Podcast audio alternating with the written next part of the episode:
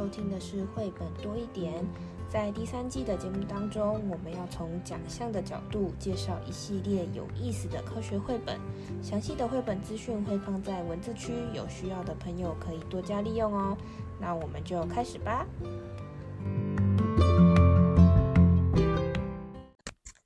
嗨，大家好，我是皮老板蚊子。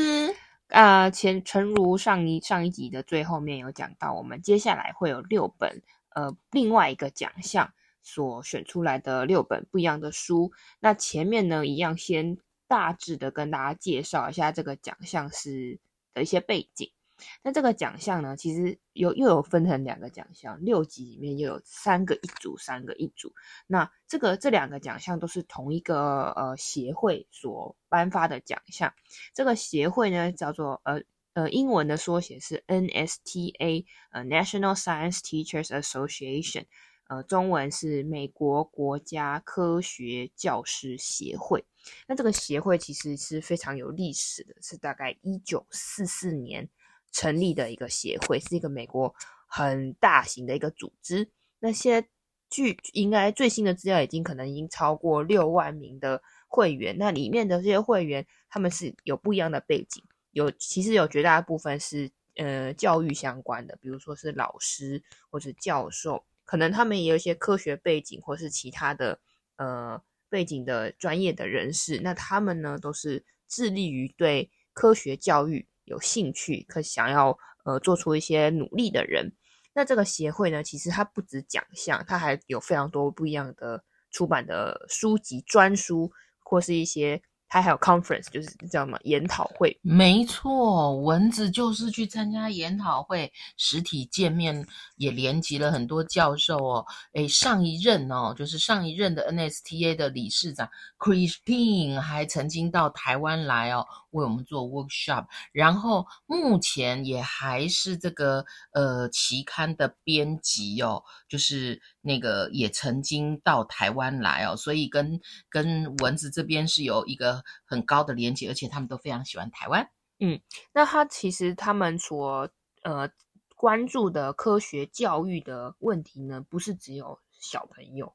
从幼稚园、小学、国中，甚至他们连高中都有一些不同难度、不同程度的这些刊物或书籍，或是文章，有的甚至是免费的，就在网站上可以提供给大家去呃学习或是叫什么进修的这样的资源。那当然呢，这些书的奖项就是绘本，这些绘本呢。可能就是针对于比如说国小年纪的，或是甚至再小一点，可能幼儿园你可也可以拿出来阅读这样子的，有他们精选过的一些书。那这些书籍呢，它跟前面我们介绍的不一样，它是每年会有不好几本，前面是一年就是一本嘛，它可能不同的奖项，像是我们第一个要介绍的这个这个奖项呢，叫做 Outstanding Science Trade Books。他就有说，for students K 到十二，就是从幼儿园到十二年级，十二年级就是高中，其实都适合阅读不同难度的书籍，所以它一年之中会有不同呃数本的书单可以提供给大家。那他每一年呢，会选出在三月份的时候选出这些优良的科学读物，在官网上就可以呃提供给大家它的呃介绍跟连结。那今天我们要介绍的这本书，呃，还有一个部分忘记讲了，就是它这个书呢，以这个奖项一样有他们选的一些标准跟规则。前面那个数八路的这个奖，我们也是有跟大家提到。那这一个 Science Outstanding Science Trade Book 呢，它其实也是，其实有几点是很类似，他们都很注重什么？呃，科学的真实性，不会因为它是绘本，就对于科学的这个呃，比如说原理。或是事实有一些改编，不会模糊它，该是怎么样就是怎么样。那它的内容是容易、清楚、精准、最新的资讯，然后容，然后适合文字上是适合阅读的。那再来是，它有一点有讲到说，它这个课，它这个绘本里面呢，它。不能针对于性别、宗教或是社会经济这些条件上有所偏见，这些内容是不可以出现的。有些绘本可能会带有一点，比如说歧视的味道，或是有呃这是什么地位的这些这些颜色在里面，那这样子的书籍是不能被选为这个 Outstanding Science Trade Book 里面的。所以啊，其实啊，他们呢。近几年，如果各位上去看书单，就会看到很多有关于女性的传记绘本哦。那当然啦，这样的选书，重要的资讯啊、事实啊，他们呢一定都会有做一些查核哈，不会有一些误导或误解的状况。然后有一些好书啊，其实他们很重视那个结论是。有强有力的事实或证据，所以书籍都相当好看哦。最主要、最主要是重要的那个事实、科学事实哦，是他们在选书里面哦，很呃也是很重要的一个考量哦。啊，当然这些原则之下啊，绘本哦这样会好看吗？诶，其实啊都还蛮好看的，因为。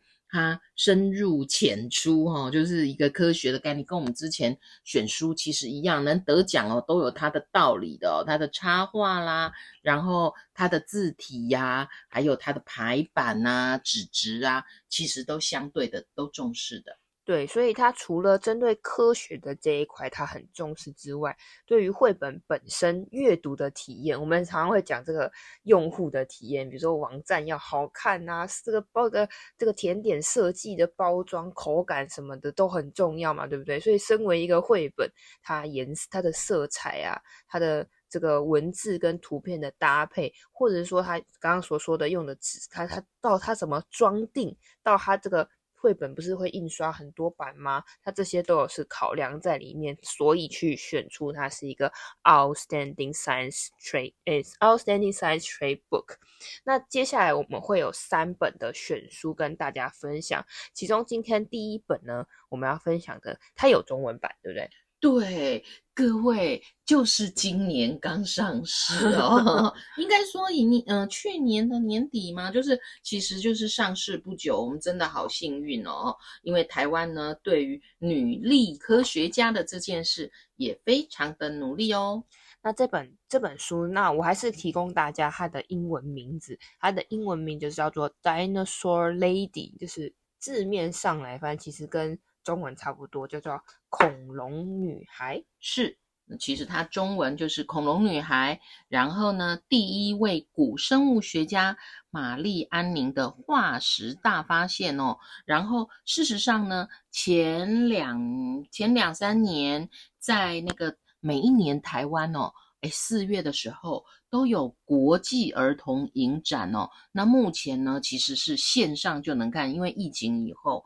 那在两三年前，其实就有这个，也是有 Mary Annie 的这个短短短的国际影片，很好看。可惜现在可能暂时是没办法看了，因为播映权在都是一年一年的。所以它呢，其实在我们如果谈国际教育哦，国际上哦这些。嗯，很重要的科学家，我们都应该深度认识。那我们就一起来看一下好这一本绘本。这本绘本的封面呢，就很有意思，就看到一个她，嗯、呃，一个女女生，然后拿着一个锤子吧，哈，那个尖尖的锤子，然后外面呢有一些动物的骨头，嗯，看起来 这是什么动物骨头呢？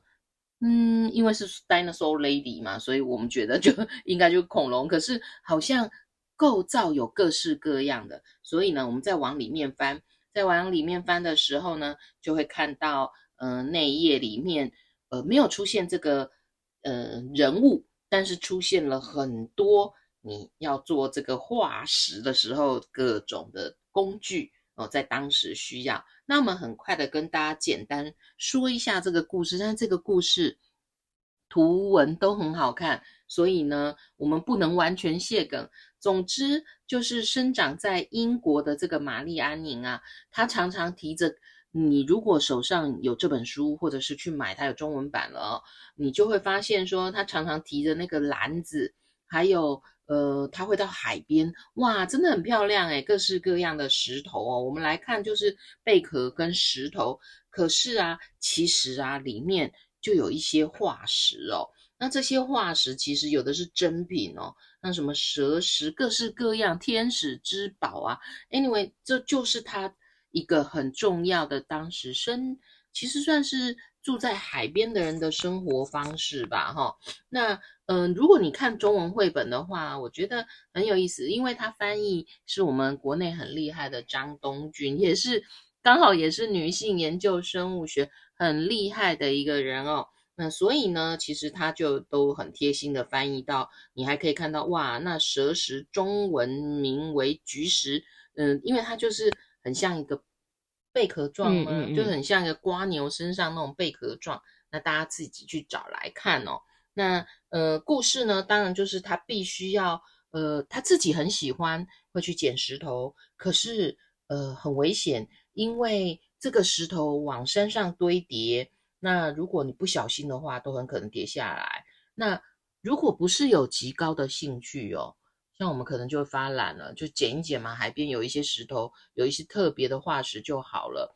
那玛丽很用功哦，她捡了石头啊，然后她就有很多疑问，就觉得这些化石好像她可以学些什么，所以她常常借书。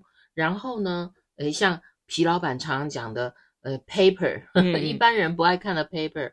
他还去借来抄写，抄写很多的科学论文，笔很认真做笔记。他笔记非常多哦，所以大家如果看绘本会看见他呢，上山下海之后啊，坐在书桌前点着蜡烛哦，非常努力在研究这些，他希望得到答案哦。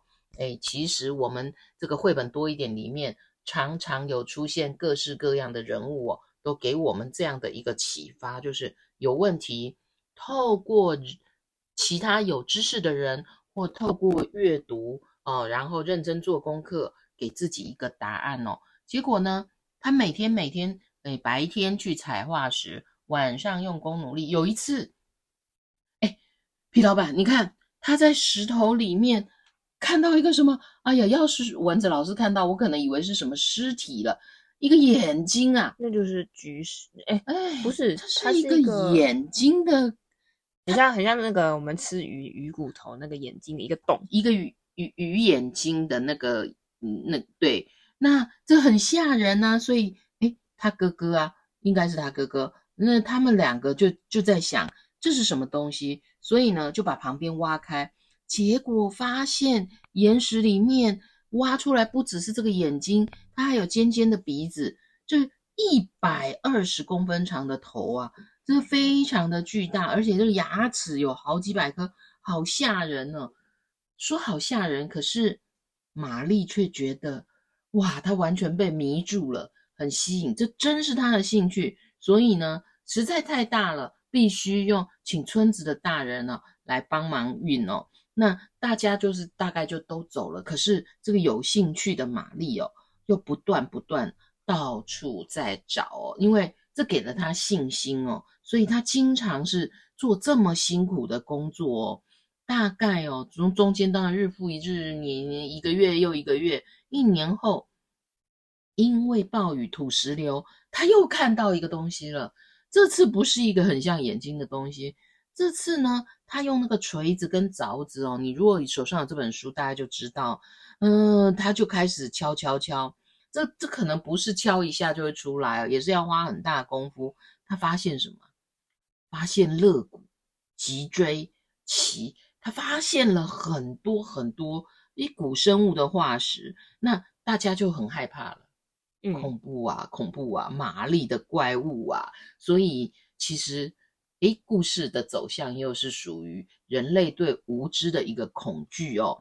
但是有收藏家，他知道这可能是个好东西，那卖是不卖呢？皮老板。如果你生活很困难，那这这个这个宝贝可以好几个月，全家都活，卖是不卖呢？要啊，那就就只好卖了吧。还好这个收藏家呢也很不错，他把它捐给那个伦敦博物馆哦。所以各位如果到伦敦博物馆啊，其实有一面大墙哦，可以看得到很多人还在前面照相哦。目前为止哦，都是哦。那这里呢，当然也也了。呃，下面也描述了很多玛丽对于这个挖这些化石的呃下的功夫，但是有一件事吸引了大家的注意，就是大家都以为哦，那个诶地球可能只有六千年，可是透过这个化石啊，其实就发现可能不止哦。嗯，然后很多物种可能灭绝，还记得吗？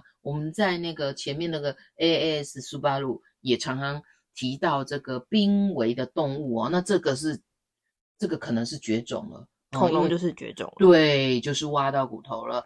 那嗯，其实他非常的用功，一直努力哦，发现各式各样的哦，甚至有的部位很尴尬哦。那不管他怎么努力哦，这有的科学家就觉得很好笑，特别是什么是动物的便便？可是啊，便便这件事很重要了，嗯，才知道这种他们超越人类理解的东西，到底他们是吃什么，是过什么样的生活？那如果你看这个绘本，就会看到说。哎，玛丽一直长大，可是她继续还是这些工具陪伴着她哦。那当然，这中间有很多各式各样惊人的物种的新发现，那大家就自己去看一看，包含翼龙哦。所以之前的这些科学家就也关注了，然后呢，他们不断的在讨论，但都没有提到玛丽。嗯，如果各位看到女性传记绘本，有的时候你会发现，在过去，女性跟科学的确不被允许或不被连接。就算关键技术是你发明的、你发现的，很可能都不一定提到你。还好现在我们有这些传记绘本，还好当时有一些友善的、不同的呃，在科学在各方面友善的支持哦。那所以呢，其实玛丽她当时是不能加入学会的哦，也不能去大学。去听一些专业的讲座，她就是是自学，嗯嗯嗯，所以她给我们很大的鼓励哦。其实学习的策略跟方式有很多。后来科学家只要挖到什么或有疑问啊，诶，他跑去找找玛丽，嗯嗯，他不给他去参加学会什么 conference，也不让他到大学什么研究所去进修，也没有邀请他讲课。可是他们遇到疑惑的时候，玛丽完全靠。阅自己的探究与实作，嗯，从阅读里面去寻找哦。所以呢，各位如果看这本绘本看到最后，就会看到目前伦敦那个那个博物馆里面古生物馆前面的这一个，下面还有它的照片跟简介呢。然后很有意思的是，嗯，这本书后面怕大家对于呃这个骨头和化石。古生物不是很了解，所以有一些小小的诶科学小常识啊哈。那我自己很喜欢的是，他把玛丽安宁的年表给整理出来，嗯，所以我们可以很清楚的知道，他发现了好多什么鱼龙啊，各式各样的龙啊。那最后呢，过世的时候，终于终于被列为英国科学家。最具影响力的十位女性之一，中间很多细节要大家去阅读探究。台湾有没有化石呢？也有啊，嗯，嗯那呃，我觉得这个哈、哦、是很重要的，就是说历史上的一些人物学习的精神，尤其是他们科学探究。诶，蚊子去西班牙，嗯，那里听说是恐龙很多地方，我也去到那个馆哦。也是很压抑，很，这真的是一个很不容易把一个不存在、没看过的东西做发现跟了解哦。那这个呢，是我今天我们的特推哈、哦，因为 因为化石这件事情，就是刚刚讲到，我们对它是未知的，所以你当你挖到它的一个部分的时候，你根本不知道这是哪里。除除非说你一开始挖到那个头，你看，呃，这个洞好像是一个眼睛吧，但搞搞不好它是别的地方的洞嘞，搞不好它是什么肚子上有个洞或者什么，吗？我们我们不知道，所以就是就就是化石的研究其实是有一需要一定的，可能需要一定的想象力跟猜测吧，因为你你毕竟是不知道这样是什么样的东西。那回来讲这个玛丽安宁呢，其实她现在我们会称她是第一位开创。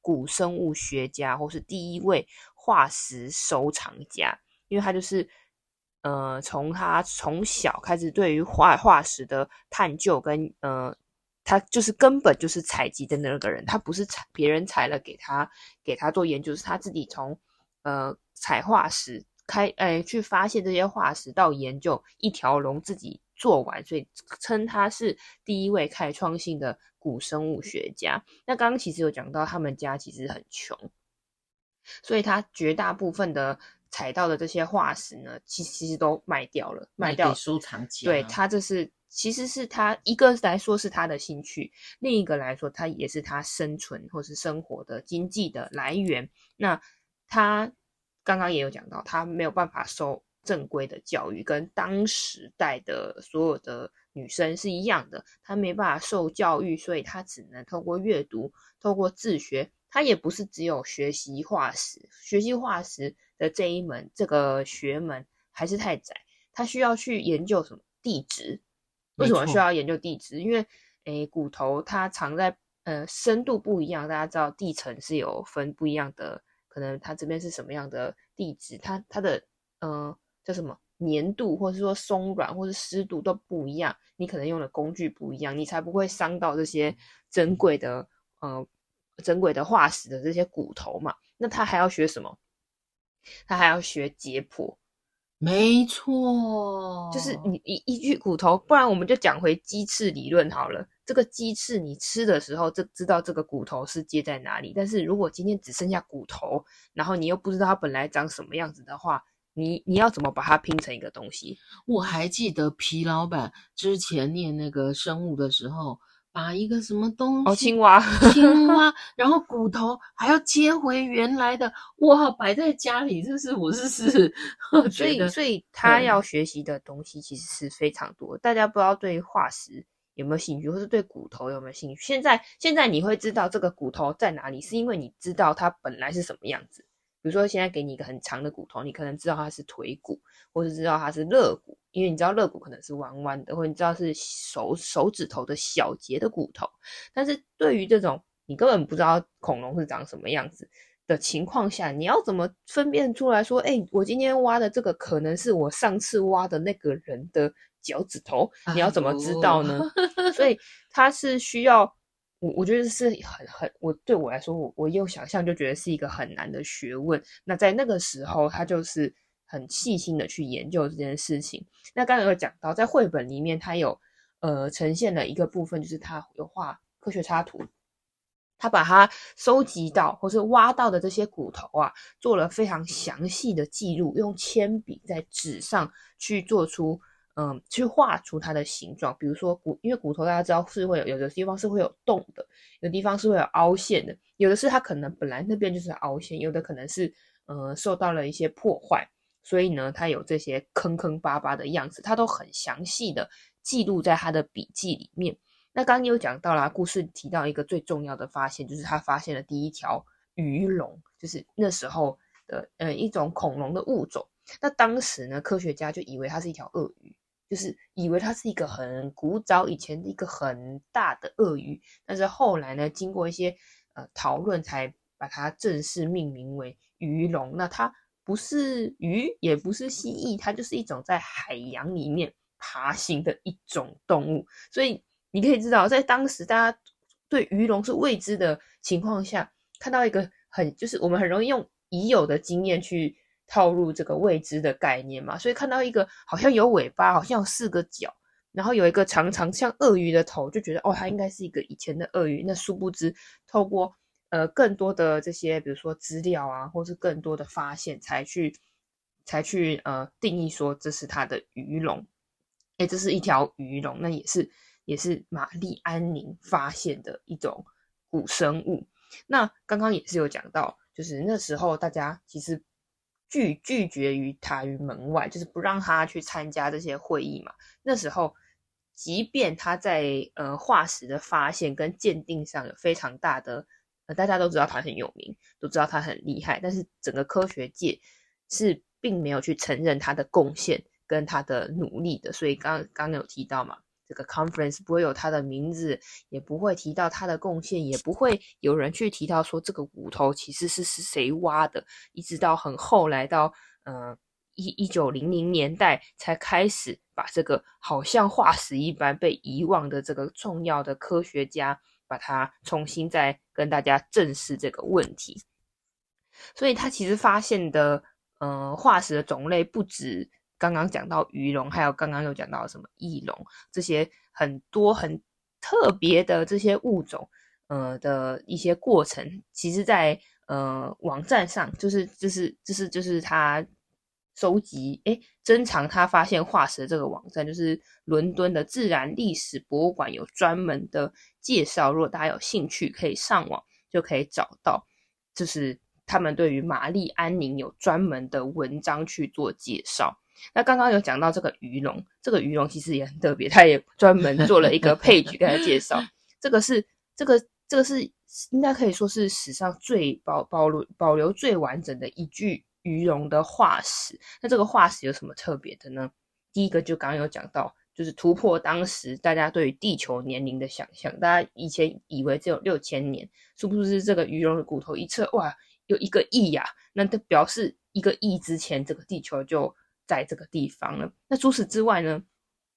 这个鱼龙很特别，它是怀孕的鱼龙，就是 在它的肚子里面呢、有六个还没生的小鱼龙，但是就是这样死掉。所以从从从骨头里面可以呃推敲出很多当时这个生物它所存在的一些环境或是事实，就从从化石里面我们可以学习到。那除此之外，刚刚还有讲到一个那个便便，就是化石便便。这个化石其实分两种，好像我记得自然课本好像也有教过。有，其实我们还希望自然课本里面讲讲到这个主题的时候，也能把这个第一位古生物学家哦给的故事给带一下。化石就是分成呃化化诶动物遗体的本本本身嘛，就是鱼鱼的鱼的骨头，人人的骨头，然后恐龙恐龙骨头，还有一种叫痕迹化石，就是它可能走过的一些痕迹，或然后或是它便便。哦它便便就是一种痕迹化石。那这个便便有什么有什么值得注意的事情吗？我讲一个大家就知道了吧。大家有没有吃过火龙果？有没有吃过火龙果的话，你可能隔两三天那个便便就是红色的，有时候可能还会看到一些籽，那就是便便的意义所在。刚刚绘本里面就有讲。在当时的女生其实是很难启齿说便便的，可为了跟人家沟通呢，玛丽安妮才不不不管这么这么多呢，她就是告诉大家从这里面可以去发现哦，甚至啊那个有一些龙可能会吐吐墨汁，为了保护自己呀、啊。对，对，所以说这个便便呢，也是也是嗯，当时就是也是科学家了解一个物种。它生生活形态的一个重要的线索，为什么？就是刚刚讲到火龙果的案例嘛。那我们从这些遗留下来的便便化石，我们就可能可以推敲出它可能是吃什么？它是吃肉的呢，还是吃草的呢？是不是跟牙齿那本有点像？就是从便便里面剩下的一些残渣，或是它便便的形状，或是便便的大小，或是便便的它在哪里，可能都可以推敲出。那个本本来大便大这个便便的这个动物，它是什么样的生活的情况？所以这个化石的便便呢，跟化石一样重要。化石我们是了解它的样态，它有多大，它有没有尾巴，有几只脚，头长什么样子。那么便便呢？便便就是了解它可能吃什么，它的消化怎么样，它呃就是肠道可能是什么样的一个情况，就是透过这个。晚餐剩下的这些残渣，可以可以有更多的认识，比如说是不是有些剩下的鱼鳞，那它是不是吃鱼？是不是有一些骨头的碎片？诶，那它是不是吃的什么样的其他的小动物？都可以从化石便便里面去了解。那这一位科学家呢，其实大家认识不多，是最近几最近呃几几十年大家才有对他认识，就所以有人可能就是会说他也是。就是被遗忘的那个化石，因为它有这么重要的呃贡献跟发现，直到近期才被大家重新的正视，甚至是被整个科学界所证明的一件事情。那这就是我们第一本要介绍 outstanding 呃 outstanding science trade book 的书，叫做《恐龙女孩》，介绍给大家。那最后我们一样有三个问题留给大家，第一个是。故事中，玛丽安宁到底发发发现了什么样的东西？其实我们刚刚就有讲到一个比较重要的是鱼龙，它故事里面其实还有提到别的。那么第二个呢，是玛丽安宁这这些化石的发现改变了什么事情？那其实这这一这一点呢，跟我们之前讲那个灰尘有点像。我们是不是讲那个 灰尘？没错，可能是从别的 别的地方飘过来的灰尘。那那么这个化石发现之后，你觉得它会改变人类对于这个世界的什么样的认识？那第三个是，你觉得当一位化石学家，或者说古生物学家，你需要哪些工具，或是哪些能力呢？嗯，可能不是性别，不是种族，不是宗教。不是社经，诶，我们一刚开始，皮老板就有说了哦，这个 NSTA 选书啊，可是相当注意这些原则了。所以呢，可能我们来看这些能力还有所需要的配备，想一想哦。好，如果你喜欢今天的节目，欢迎分享给你的朋友，也可以在评论区留下你的答案哦。我们下个故事见，拜拜，拜拜。